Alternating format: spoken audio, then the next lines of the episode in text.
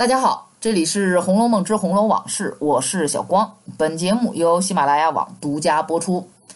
这个星期很热闹啊，又是情人节，又是春节。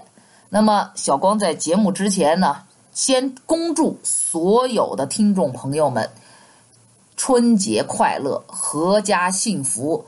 祝所有的朋友们二零一八年工作顺利，身体健康。发财发大财，那么还祝所有的有情人终成眷属啊！那么现在就开始进入我们《红楼梦》的话题。还记得我上回说的是谁吗？蒋玉菡，对不对？那么上回说到两个王爷表面上是为了以蒋玉菡在那儿争风吃醋，而忠顺王爷呢，更是派了一个长史官到贾府去质问蒋玉菡的去向。哎，我们不仅就要问了。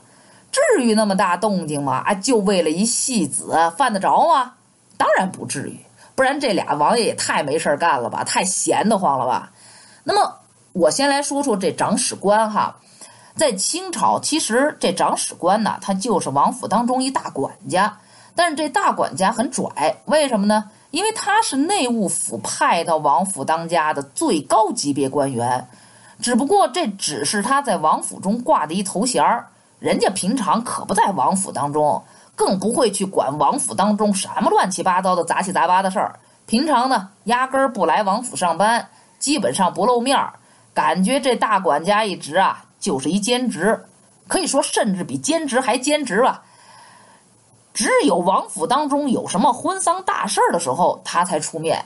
这些可都是金继水先生在《王府生活实录》当中提到过的。但是，就是这么一位有着三四品官阶，只在婚丧大事中才出现的角儿，却为了一个蒋玉菡颠颠颠的跑到贾府当中去要人，这是不是也太郑重其事了？更何况与蒋玉菡关系要好的是谁呀？是宝玉。那个才十多岁的一小屁孩儿，一堂堂忠顺王爷跟一小孩儿较真儿啊，派一三四品的长史官去吓唬一小孩儿，这太可笑，太小题大做了吧？哎，当然了，这是我们看到的表面现象。那忠顺王爷那到底是什么意思呢？那么书中第三十三回就写到说，有人禀告贾政说：“哎，忠顺亲王府有人来要见老爷。”贾政一听就愣了，说是。心里面就想着说：“哎，素日也不与忠顺王来往啊，为什么今天就打发人来了呢？看见没？贾府与忠顺王府不熟，那他们跟谁熟啊？北静王府。为什么呢？第十四回还记得吗？为秦可卿送灵铁槛寺的路上，别的三个王，东平王、南安郡王、西宁郡王，都是只设了祭棚。”只有北晋王府不光设了祭棚，而且人还亲自到了场。北晋王命麾下各官在此等候，自己呢，则是五更入朝，公事一毕，便换了素服，麻溜的就来了，而且还和贾府众人亲切友好的交谈了一番。那么，这是因为两边的祖父有相与之情啊，这也是他们亲近的原因。那么这样一来，我们就不难看出来了吧？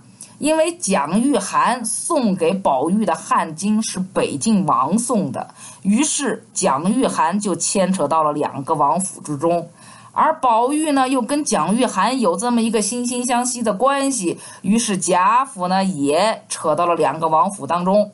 那么东南西北四个王当中，谁最牛？谁最功高？北静王，这是书里面说的。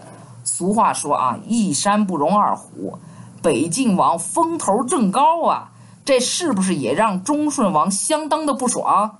因此，借着一个蒋玉菡，忠顺王派其长史，表面上呢是求老大人转于令郎，请将奇官放回，说毕还忙打一躬，哎，够谦虚吧？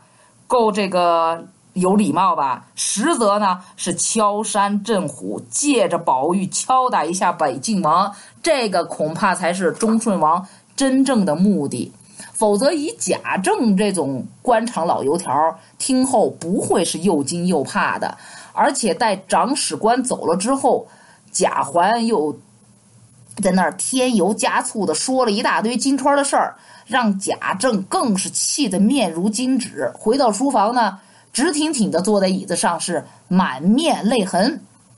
我想啊，这流泪，大部分的泪，嗯，都是为了蒋玉菡这个事儿闹的。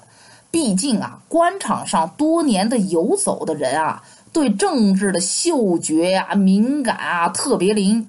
贾政呢，又是这么一个谨慎之人，事情的严重性一想就透。那就是什么呢？蒋玉菡一个戏子为理由的这么一个权力派系之争已经浮出水面了，开始斗了，开始掐架了。而因为贾府与北静王府亲密友好的关系而言，已经站在了忠顺王府的对立面。这次是敲山震虎，那么下次呢？会不会就是杀鸡儆猴了？谁是鸡，一目了然。日后贾府的危机可想而知。这一次，蒋玉菡虽然说没有正面出场，但是他的这么一隐身，我们看见了什么呢？如同引发了一次大海啸，而每次海啸，我们都知道啊，会再次引发更强烈的地震。那么这之后，蒋玉菡虽然没有再次出场啊，又或许曹雪芹有让他在八十回之后再度亮相，只可惜原稿遗失了。但作为蒋玉菡这么一个底层社会的小人物，海啸、地震能搅动朝朝堂当中两大派系，我觉得也是够有本事了。嗯，六六六，哎，那行，那今天的《红楼梦之红楼往事》呢，就到这里结束。